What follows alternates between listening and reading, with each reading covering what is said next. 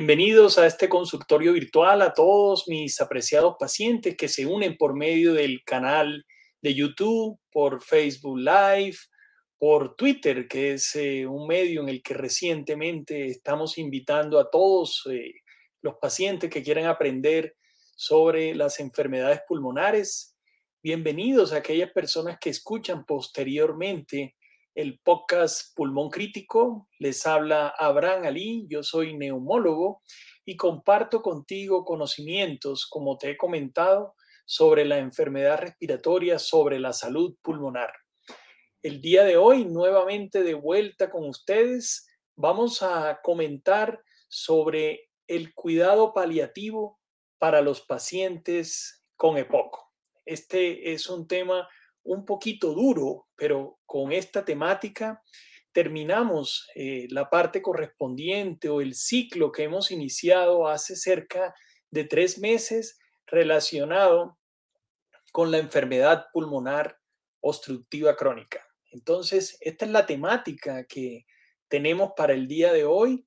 Voy a compartirles a ustedes algunos conocimientos que pueden ser importantes, supremamente útiles cuando deseen entender cómo es la parte de pronóstico de los pacientes que tienen enfermedad pulmonar obstructiva crónica. Entonces, para todas aquellas personas que no tienen, no están familiarizados, no han estado desde los primeros momentos en los que hemos querido compartir la, temática de la EPOC, les explico que EPOC es enfermedad pulmonar obstructiva crónica. Y finalmente eso significa tener enfisema pulmonar o tener bronquitis crónica. Entonces, el cuidado paliativo es muy importante en este tipo de situaciones debido a que la EPOC es una de las principales causas de muerte en el mundo. Y se espera que en la medida en que la población envejece, va a ser cada vez más frecuente como una causa de muerte.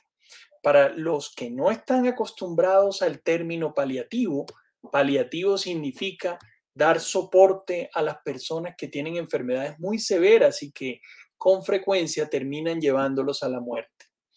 A pesar que el consumo de tabaco, que el tabaquismo ha disminuido en algunos sitios del mundo y en este ejemplo en los Estados Unidos se ha mantenido el número de personas que tienen EPOC. Eso significa que sustancias, agresiones diferentes al pulmón han ido reemplazando al tabaquismo, como evidentemente lo han debido pensar como causa de la enfermedad. La EPOC es la tercera causa de muerte en el mundo, después del cáncer y de las enfermedades cardio-cerebrovasculares. O sea, mucha gente muere en el mundo de poco. Por lo tanto, entender el fenómeno de la paliación, de saber cómo acompañar a un paciente que tiene enfermedad pulmonar obstructiva crónica es supremamente importante.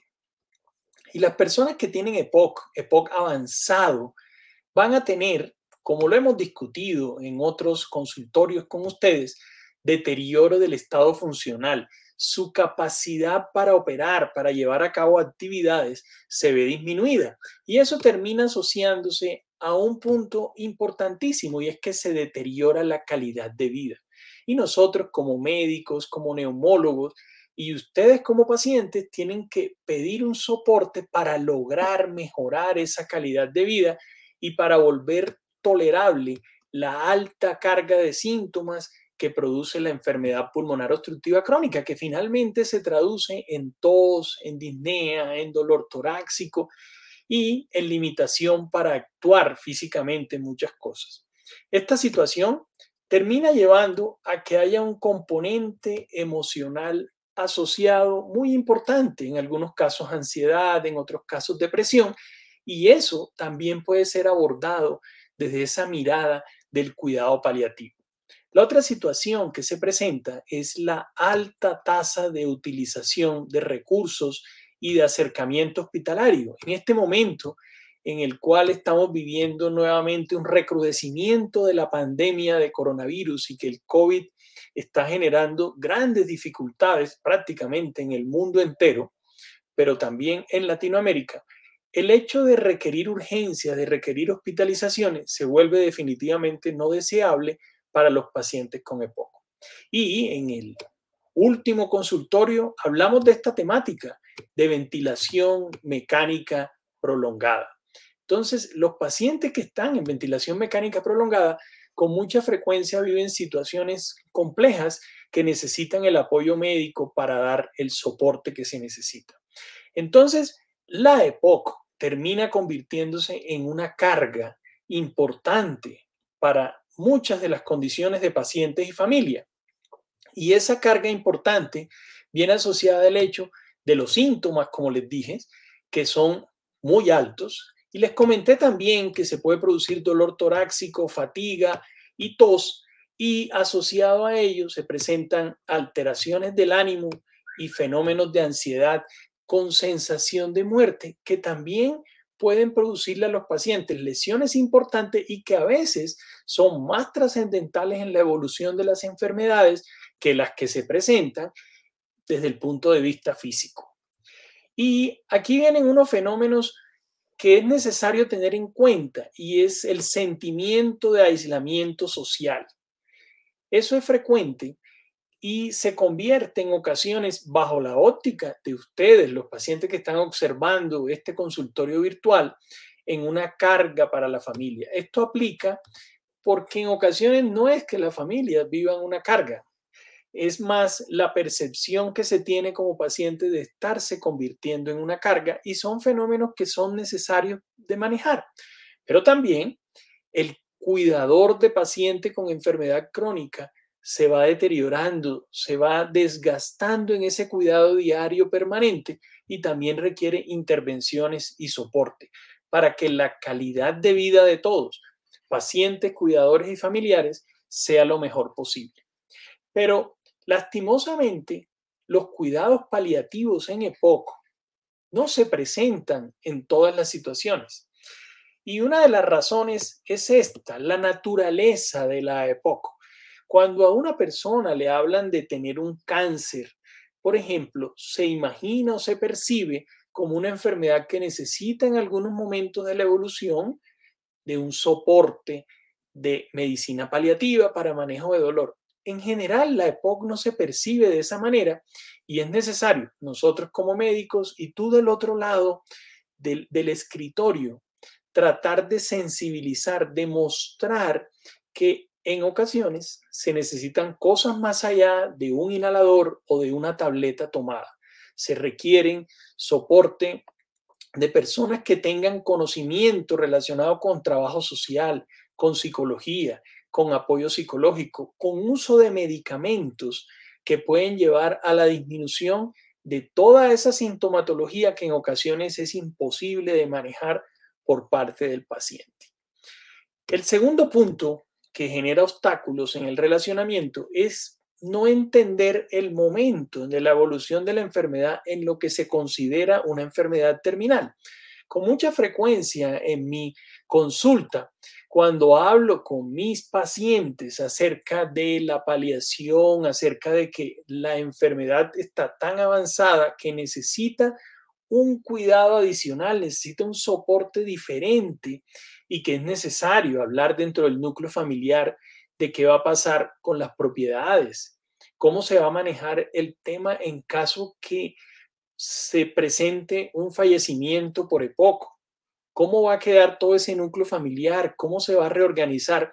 Son cosas que pueden ser duras en ocasiones para comentar, pero que las familias deben sentarse a discutir a mirar hacia adelante para que no se produzca en caso de un fallecimiento por EPOC o por otra patología, un caos tan terrible dentro de la familia que pueda terminar generando lesión a esas personas que quedan con el dolor de la pérdida del familiar, pero también con la dificultad de saber cómo actuar. El tercer punto son las enfermedades asociadas. La pandemia ha traído mucho conocimiento en medicina a las personas que no son del área médica y hoy en día sé que todos ustedes hablan con facilidad de comorbilidades. Entonces, las enfermedades asociadas a la EPOC terminan a veces desplazándola de poco. Algunos pacientes tienen hipertensión pulmonar, otros tienen enfermedad coronaria y se le presta en ocasiones, por alguna razón inadecuada, más valor a problemas cardíacos, por ejemplo, que pueden terminar generando menos impacto, pero que en la teoría ustedes como pacientes les dan un valor mayor. Y el último punto es el temor bilateral. Tanto el médico que está atendiendo al paciente con EPOC en una fase avanzada como el paciente que vive la enfermedad le da miedo preguntar sobre las conductas a seguir en caso que se produzca un deterioro tal que se presuma que el paciente puede terminar falleciendo. Pero esto está legislado. A veces no se sabe que existe una legislación del año 2014 en la cual se define claramente qué se considera un enfermo terminal, porque los enfermos terminales requieren o tienen más bien por ley una serie de derechos a recibir la atención correcta que merecen. Entonces, les voy a leer esta parte textual porque se define un enfermo en fase terminal, aquel que es portador de una enfermedad o condición patológica grave que haya sido diagnosticado de modo preciso. Esta palabra es muy importante por un médico experto, porque no podemos cometer el error de calificar una enfermedad como terminal sin opciones de tratamiento, no siendo esta la situación. Por tanto, se debe demostrar que hay un carácter progresivo y reversible, que el pronóstico fatal está próximo o que se puede dar en un plazo relativamente breve que no sea susceptible de un tratamiento curativo. Entonces, hoy en día, y esta es la última imagen que comparto con ustedes, se habla de una condición y es situación clínica al final de la vida. Y esa situación clínica tiene tres momentos. Este que te lo acabo de definir, que es la enfermedad terminal, pero la parte anterior a esa enfermedad terminal es una enfermedad incurable avanzada. Y es cuando uno percibe que el curso es progresivo, gradual, que ya afecta la calidad de vida del paciente y la autonomía, y que se espera una defunción a mediano plazo. Les recuerdo que todos estos conceptos están relacionados con un conocimiento médico específico, pero que existe una posibilidad divina para todos los que creen en las diversas religiones, de los milagros, de las sanaciones. Son cosas a las cuales no se puede renunciar y uno como médico no debe invitar a la renuncia a ello y establecer palabras como médicamente tengo que decirte esto, de lo demás no sé. Siempre existe una posibilidad y a nadie se le puede negar el derecho de creer. Y la fase final, última, es lo que se denomina la situación de agonía, cuando se espera una partida por un deterioro físico, debilidad extrema y porque se comienzan a producir trastornos del cognitivos, eso se relaciona con el conocimiento y la conciencia, la persona prácticamente ya no puede comer ni beber y eso da un pronóstico de vida de horas o días. Esas condiciones diferentes es muy importante entenderlas porque nos marcan un comportamiento que te invito definitivamente a que tú busques la forma, en caso que estés en una situación compleja, de hablar este, esta temática con tus médicos, con los médicos que te están atendiendo y no temer eh, compartirlo o discutirlo. Entonces, esta era la parte que te quería decir inicial con la cual comenzar nuevamente entrar en el conocimiento de la enfermedad y la salud respiratoria. Ahora eh, voy a saludar a algunas de las personas que están eh, conectadas en este momento. Voy a responder preguntas. Eh, algunos de los pacientes eh, han podido recibir recientemente en, en algunas conexiones anteriores los mensajes de que pueden hacer sus preguntas en vivo. En algunas ocasiones trato de responderle a algunos de ustedes. En otras situaciones las personas me reclaman eh, el hecho de que no puedo o no les contesto algunas de sus preguntas lo siento mucho, es imposible manejar todo el volumen de preguntas que se vienen presentando. En ocasiones recibo cerca de 50 preguntas diarias. No puedo contestarles a todos, pero hago lo posible por eh, comentarles y los invito a que hagan sus preguntas eh, por aquí. Entonces, bienvenidos nuevamente eh, a Luis. El EPOC terminal, ¿cómo son los síntomas dado que tengo EPOC? Esa pregunta es realmente pertinente, Luis.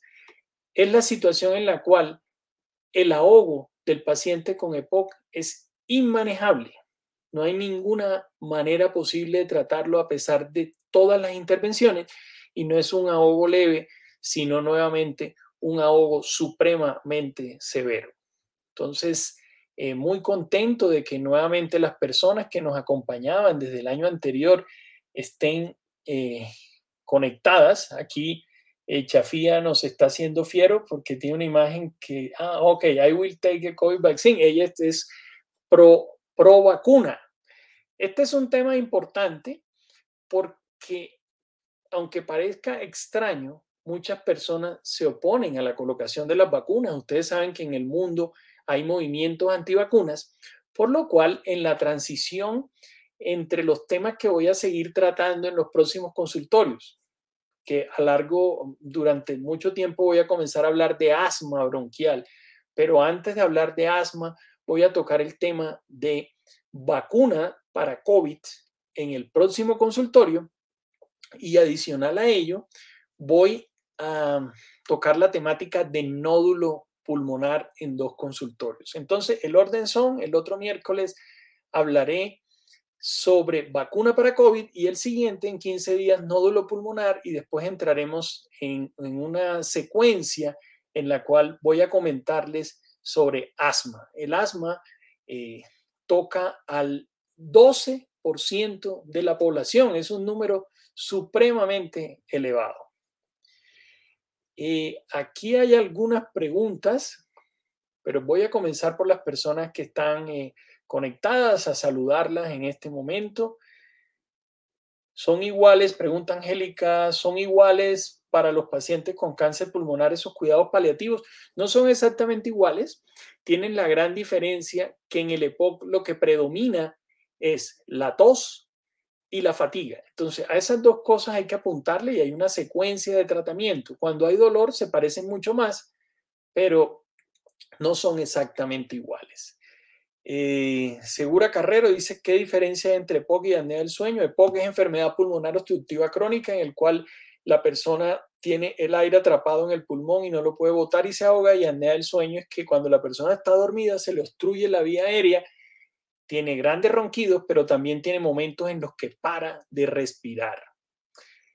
Entonces, aquí hay muchas personas eh, juiciosas que Pensé que no recordaban que íbamos a arrancar el día de hoy, no hicimos ningún recorderis, pero de modo satisfactorio, en este momento veo cerca de 50 personas eh, conectadas. Pregunta Brandon, eh, yo era fumador de cannabis desde hace, desde los 16 hasta los 23, ya dejé de fumar, pero siento un límite para respirar bien, siento que no respiro lo suficiente, ¿qué podría hacer? Entonces, este tipo de cosas, el cannabis no, al no fumarse una cantidad de cigarrillos tan grande cada día, aunque hay personas pues, que fuman muchísimo, es usual que no produzcan EPOC y menos eh, a, a, una edad tan temprana de la vida. Lo que produce en general son cuadros de bronquitis muy severos. Si tú sientes limitación para respirar, es necesario hacerte, Brandon, una espirometría. En otros países, no sé de qué país estés, se llama curva flujo-volumen para lograr determinar cuál es la cantidad de aire que tienes atrapado o si por algún motivo tuyo genético se te ha dañado el pulmón más rápido de lo que se espera.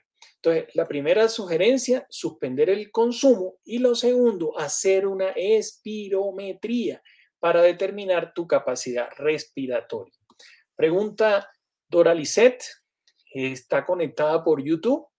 El doctor he sido diagnosticada con EPOC leve, bronquitis crónica. ¿Puedo hacer algo para mejorar para que no avance la enfermedad? 38 años y llevo 5 años sin fumar.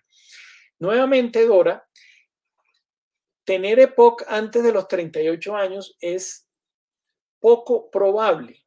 Por favor, anótame abajo cuántos años fumaste y cuántos paquetes de cigarrillo te fumabas cada día. Pero antes de tu respuesta, te informo que muchos pacientes tienen asma de base y por haber fumado en ocasiones poco, presentan cuadros respiratorios sugestivos de poco, pero lo que están teniendo realmente es una manifestación asmática más que de poco, porque a, tu edad es supremamente extraño a menos que tengas la enfermedad que discutimos en un consultorio anterior con Carlos Escobar, que muy amablemente nos acompañó, y es deficiencia de alfa-1 antitripsina, que podría explicar tener un EPOC a edad tan joven. Maribel, eh, ok, yo les dije del año pasado que no voy a hablar aquí, esta es una actividad meramente social, si hay formas de contactar. Jean Paul, Buenaventura, perfecto. Tengo EPOC y se me ha quitado el apetito, dice Marleni. Esto, esto sucede, es supremamente interesante. Cuando las personas tienen un EPOC, sobre todo severo, entonces el pulmón se agranda y ese pulmón grande comienza a presionar hacia abajo el músculo de la respiración, que es el músculo diafragma. Al presionarlo hacia abajo, lo que termina generando es presión sobre el estómago y las personas no tienen hambre porque tienen la sensación que se encuentra lleno el estómago. Muy bien, aquí está saludando Álvaro, Manuel, Yamile. ¿Cómo, ¿Cómo, se manifiesta el EPOC terminal? Ya lo comentaba antes, por un, por un ahogo que no hay ninguna forma de tratarlo y es supremamente severo. Esa es una forma muy resumida de definirlo pero es la parte más importante. Síntomas de cáncer de pulmón. Esta pregunta me causa un poquito de preocupación porque a veces cuando las personas lo preguntan, José, comienzan a sentir todo lo que uno les dice. Entonces, a ver, te anticipo un poquito, el cáncer de pulmón puede manifestarse de diversas maneras de acuerdo al tipo de cáncer, al tamaño del cáncer a la progresión o si hay o no hay metástasis. Pero esencialmente, el dolor torácico es su presentación desde el punto de vista signos y síntomas más frecuente. Dolor torácico, otros tienen ahogo, otros tienen tos con sangrado, expectoración de sangre. Todos esos signos son signos de alarma que deben ser estudiados y son estudiados fácilmente. En ocasiones los pacientes eh, permiten o contemporizan mucho con síntomas que son realmente agresivos. Bueno, gracias a todos los que están aquí eh, conectados, enviando mensaje. Eh, perfecto, claro, Beatriz, las preguntas que tengas sobre el COVID también las puedo resolver. Creo que nuevamente tomó vigencia el COVID un paciente con neumonía, ¿qué síntomas tiene? Si la neumonía es bacteriana, depende si la neumonía es bacteriana, si la neumonía es viral o de otro origen. Si la neumonía es bacteriana, lo esencial es fiebre, malestar general, ahogo, tos y expectoración. Esos son los síntomas centrales. Exacto, José, si, si tienes esa manifestación clínica, eh, deberías, eh, deberías eh, estudiarte, como te comenté, con las pruebas de función pulmonar y tener adicionalmente una radiografía de tórax. Neda Guerrero, Neda es nueva, no la recuerdo en este consultorio.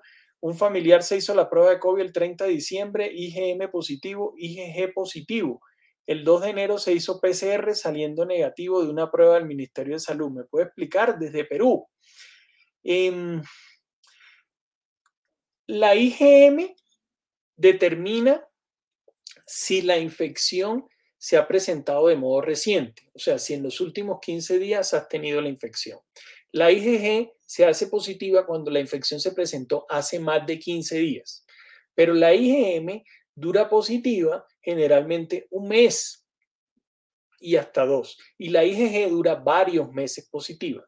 Entonces, en este caso que describes, la interpretación médica que uno le debe dar es que ya no eras infectante, ya se había superado la fase aguda de la enfermedad y lo que pasa es que la infección había, se había dado recientemente, pero ya no estaba siendo contagiosa para otras personas.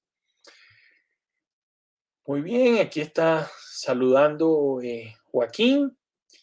Eh, María Larisa dice, tengo EPOC, etapa 1 y tengo 35 años. ¿En sí puedo vacunarme? Sí, debes vacunarte si estás preguntando contra COVID, eh, sin ninguna duda, pero nuevamente, creo que se está usando en algunos casos el diagnóstico de EPOC. Tres pacientes han comentado hoy sobre EPOC menores de 40 años. La definición de EPOC clásica habla por encima de los 40 años, entonces revisar ese diagnóstico con un neumólogo. Denis, ¿cómo es el tema relacionado a la vacuna del COVID? Eh, Denis, te invito el otro miércoles 6 eh, de la tarde, tú estás conectado por Facebook, nos vemos por aquí para hablar todo sobre la vacuna contra la COVID. Eiglis, eh, saludos, estoy revisando tu caso a fondo, estoy haciendo valoración con otros neumólogos para ayudar en tu situación, Eiglis. sí, la respuesta, Carlos, no hay ninguna duda, se pueden y se deben vacunar eh, contra la COVID, aún teniendo la EPOC. Perfecto, mensajes positivos de vacunación, Juliano de Barranquilla, Camilo Barrantes, perfecto. ¿Hay, ¿hay remedio para el apetito? Eh, sí, lograr darte medicamentos que logren desinflamar el pulmón, el lograr desatrapar todo ese aire que hay dentro del pulmón y de esa forma, al estar menos presionado el estómago, se logra recuperar el apetito. Y lo otro, aprendiendo bastante bien patrones respiratorios de modo que tú mismo no tengas algo que se llama aerofagia y es el paciente con EPOC a veces, como respira de esta manera, traga aire y al tragar aire comienza a presentar también disminución del apetito. Tengo asma, estoy usando fluticasona hace un mes, no veo mejoría. Eh, es insuficiente, eh, Juan Carlos, utilizar solo fluticasona. La idea es utilizar fluticasona acompañado de otro medicamento que se llama lava, que te abren el bronquio. La fluticasona te desinflama y los otros te abren el bronquio. Muy atento en tu caso cuando comience toda la temática de asma.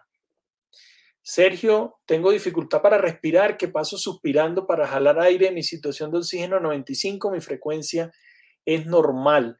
En esta época de COVID, muchas personas comienzan a alterar su patrón respiratorio. Puede que no sepan, la definición de ahogo y de disnea desde el punto de vista de neumología es percibir que está respirando. Nadie debe percibir que está respirando. Nadie debería estar mirando cómo respira porque eso genera claramente sensación de ahogo. Y entonces, en este momento en que todo el mundo se mide la saturación de oxígeno, muchos pacientes hacen este comentario. Sergio, mi sugerencia inicial, eh, aquí no hablas de ninguna enfermedad específica, es que eh, trates de mantener un poquito la calma. Si no tienes una enfermedad respiratoria específica, no pases mirando la saturación de oxígeno, que no ayuda para nada. ¿Qué diferencia hay entre salbutamol y tiotropio, ¿cuál de los dos puede servir más para movilizar flemas? Eh, la respuesta es ninguno de los dos. El salbutamol abre los bronquios y dura poco tiempo su efecto. El tiotropio tiene efectos eh, a 24 horas y ayuda a secar más las secreciones. Mm, no son medicamentos comparables, son de grupos totalmente diferentes entonces, si hay un cuadro agudo, se puede usar salbutamol porque funciona a corto tiempo. Y si hay un cuadro más crónico como EPOC, entonces la elección sería el tiotropio. Yerixa, Wanda, estoy teniendo ronquera, ¿es secuela de la EPOC? No, para nada. La EPOC no tiene, la ronquera no tiene ninguna relación con EPOC, a menos que se estén utilizando unos medicamentos que favorecen la ronquera. Bueno, saludo. Elvinia es de, Piojó, Piojó en el Atlántico. Perfecto. Eh, Denis, eh, tengo asma en actividad física. ¿Me recomienda hacer para mejorar mi capacidad pulmonar? Mira eh, el video que yo publiqué en el canal de YouTube sobre los ejercicios que debería hacer un paciente con limitación respiratoria. Eh, fumaste 12 años, una cajetilla, una o dos semanas, estás en el límite. Por encima de 10 paquetes año, tú tienes lo que se denomina médicamente 12 paquetes año. Entonces, sí tienes riesgo de POC. más aún me parece dudoso. Creo que debes tener una espirometría que demuestra la obstrucción pulmonar. Eh, ya esta pregunta la respondí, 40 años. Y Sara Díaz se comenta en una paciente alérgica, la dexametasona puede tomar prednisona. Eh, la respuesta es sí, y es raro ser alérgica a la dexametasona. Habría que revisar eso, cambiar de marca, porque usualmente no es que sean alérgicos a la dexametasona, sino a los excipientes que traen las diferentes tabletas. Voy a contestar eh, rápidamente las preguntas eh, que seleccioné de las diferentes redes por las que me han escrito. Pregunta Livia Banto, tengo 53 años, me vacunaron contra neumococos por motivo de la presión alta. Mi pregunta es que yo no tenía síntomas de, resfrío ni gripe hace años y después de la vacuna aparte se me hinchó el brazo. No hay necesidad, se me puedo orientar. Esta pregunta se presenta con frecuencia y es efecto secundario de la vacuna.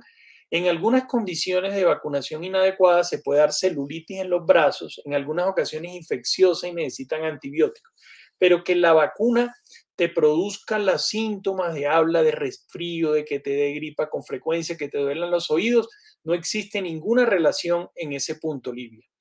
María Pinedo, tengo una pregunta. Yo sufro desde hace dos meses de problemas para respirar, se me inflama el estómago. ¿Qué debo hacer? Es una pregunta supremamente general. Nuevamente, ustedes los pacientes deben aprender que cuando uno tiene enfermedades respiratorias hay que estudiarlas. Con frecuencia, algunos van al médico, le manifiestan su dificultad respiratoria por algún motivo y no son estudiados, sino que se da medicamento.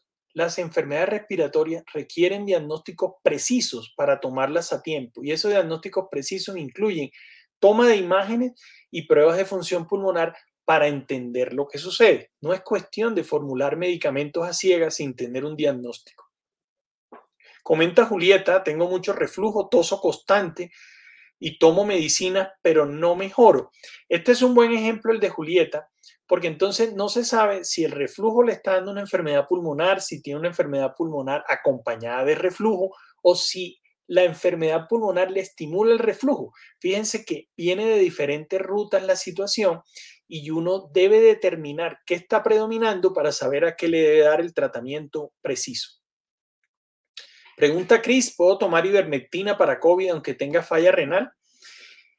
Seguimos usando ivermectina. La Asociación Colombiana de Infectología mm, sacó un comunicado recientemente que me pareció supremamente importante, donde dice, no existe ningún medicamento demostrado para la prevención de la COVID. Eso hay que tenerlo en cuenta. No está demostrado ningún medicamento. Entonces, todo lo que se haga en esa prevención le falta evidencia médica. Sí puedes tomar ivermectina para la situación en la calle falla renal, pero es mejor disminuir la dosis de ivermectina. Charles, ¿puedo aplicar la vacuna aunque tenga alergia a la aspirina? Sin ninguna duda. Sí, la, las vacunas utilizadas hasta el momento no tienen ningunos componentes relacionados con ácido acetil salicílico, entonces la puedes utilizar sin problema. Hilde Rolo dice, soy hipertenso, asmático, tengo 44 años. Desde el año 2013 he sufrido mucho de ahogos y todo, he ido muchas veces, he estado hospitalizado, vivo en Costa Rica, cerca del mar. Llevo 15 días mal con exceso de tos. El último médico que me trató me dio tratamiento.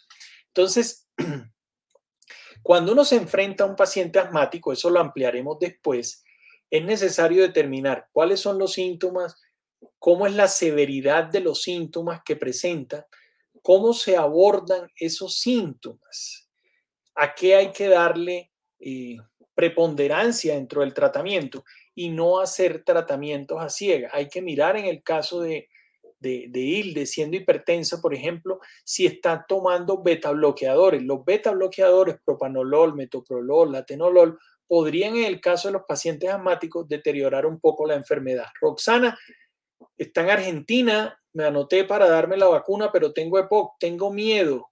¿Qué me dice? ¿Lo debo hacer? Mi respuesta es sí.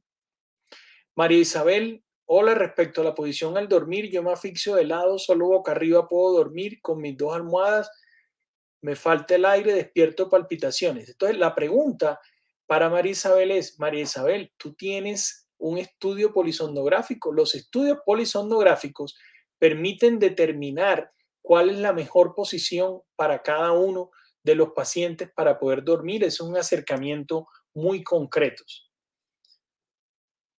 Ah, ah, bueno, qué buena noticia la que tiene aquí Hanacol. Dice que con el tratamiento está caminando, que, que le di está caminando mucho más. Eso me alegra. Gracias por retroalimentar. ¿Qué función tiene el indacaterol, el ultibro para la EPOC? Abrir los bronquios son tratamientos broncodilatadores. El ultibro tiene dos medicamentos al tiempo, el indacaterol tiene uno solo. Sergio Domínguez, doctor, tengo 40 días de COVID, ya me hice la prueba, estoy libre, pero antes de entrar ya presentaba esofagitis crónica, dificultad para jalar aire. Mi duda es que si fuera reflujo o esofagitis, ¿por qué tengo esa dificultad para respirar? Esa dificultad en este momento, para determinar si es COVID, te sugiero, a pesar que ya no lo tienes, tomar una radiografía porque una gran cantidad de pacientes, Sergio, tiene secuelas de COVID y no supo la severidad de la enfermedad que tenía y algunos presentaron neumonía y otros quedaron con fibrosis. Eso hay que determinarlo en tu caso. Si eso está bien y con pruebas de función pulmonar normal, entonces hay que darle el valor al reflujo y en ese caso dar tratamiento específico para reflujo. No, yo creo que te contesté esta pregunta previamente. No existe una relación entre COVID y reflujo, no existe bajo ningún punto de vista. Pero la COVID, como la persona tose de modo tan intenso, puede estimular el reflujo. Entonces, conclusión, estudiarte con radiografía, pruebas de función pulmonar y si todo está bien, comenzar a dar un tratamiento fuerte, adecuado y contundente para el reflujo y hacer medidas antirreflujo. Cinco semanas estaba mal, al parecer me dio COVID, eh, y quien me diagnosticó me dijo que era una paciente asintomática y solo tomaba paracetamol.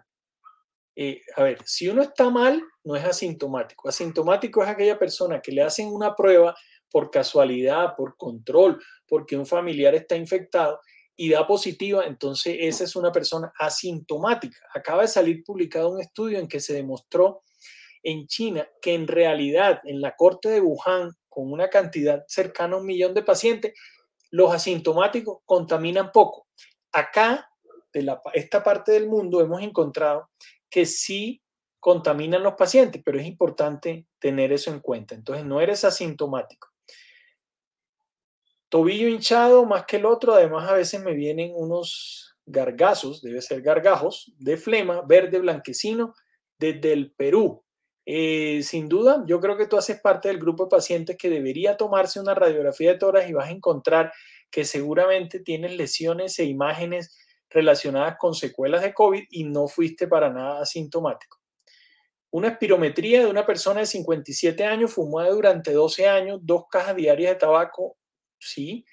En tu caso, Marisabel, no hay duda, con este consumo de tabaco por 12 años, tú clasificas en 24 paquetes años yo les he explicado esto antes, después le dedico un tiempo a esa situación, pero yo pensaría que en tu caso la probabilidad de POC sí es alta. Wanda, desde Puerto Rico, tengo EPOC severo, pero cuando tomo agua, poco a poco siento atrapamiento en la garganta. Algunos pacientes con EPOC hacen disfagia, problemas para tratar, relacionados con que tanto tiempo respirando de modo inadecuado, se les altera el patrón respiratorio, entonces hay que trabajarlo con fonoaudiología. Joselín dice, tuve COVID, me generó fibrosis, sigo con tos, lo siento mucho, porque esta secuela sí dura mucho tiempo, Joselín. Las personas que han tenido fibrosis generalmente duran sintomáticas por COVID largo rato. El reflujo da problemas respiratorios, sí, está muy activo, Denis.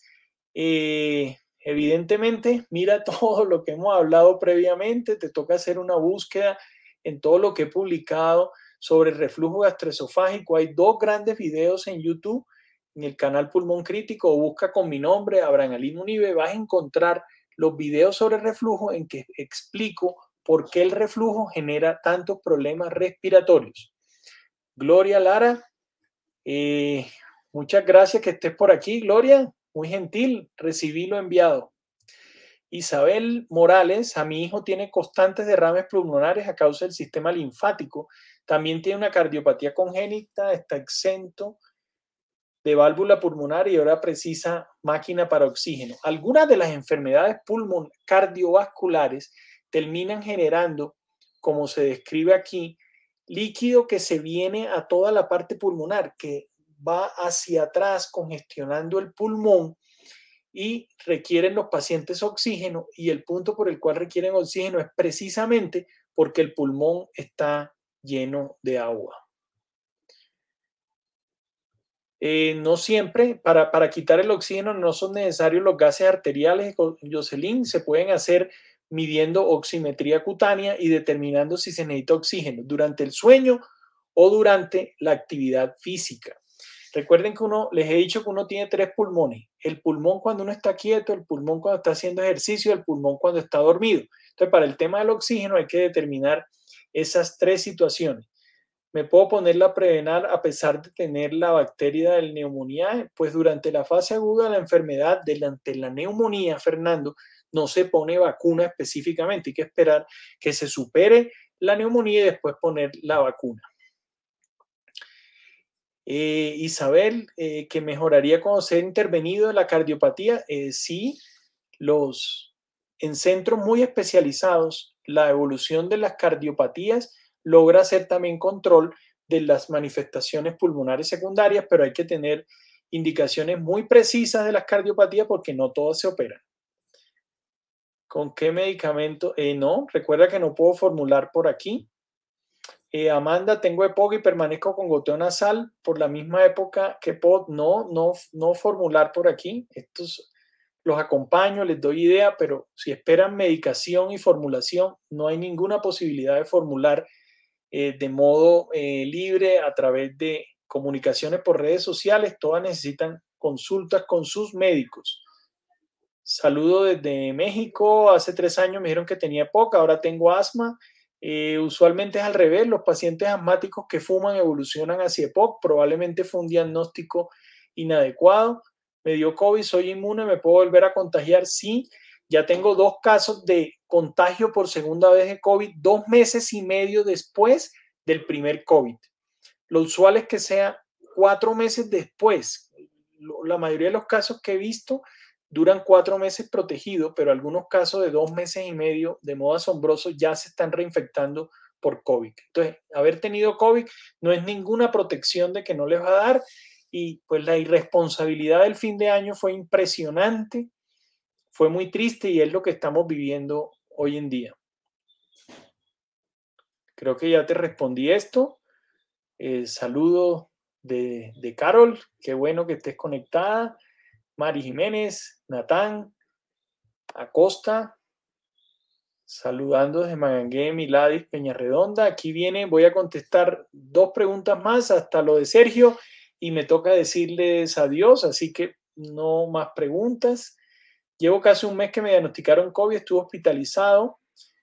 Diagnosticaron neumonía, aún tengo la saturación, estoy en reposo, en manejo de saturación, pero cuando hago esfuerzo bajo 81 eh, John, muy probablemente te está sucediendo lo que describí antes, y es que debes tener fibrosis pulmonar o secuelas de, una, de la neumonía muy grande. Eso lo puedes comprobar porque me dijiste que cuando fue la neumonía, no dijiste, pero hasta tres meses después puede uno tener grandes manifestaciones y algunos pacientes quedan con invalidez respiratoria.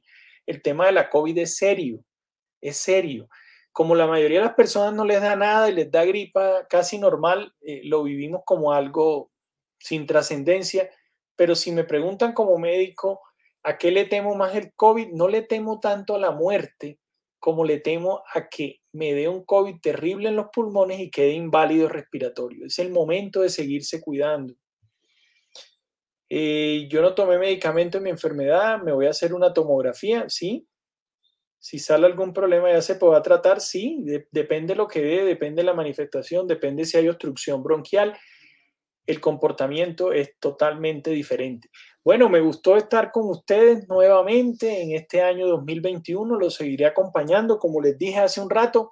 El próximo miércoles a las 6 de la tarde nos vemos para hablar sobre vacunas contra COVID, quién las tiene indicadas, qué restricción hay que tener, cuáles son los temores, cómo se utilizan y en 15 días sobre nódulo pulmonar. Un abrazo a todos, gracias por acompañarme.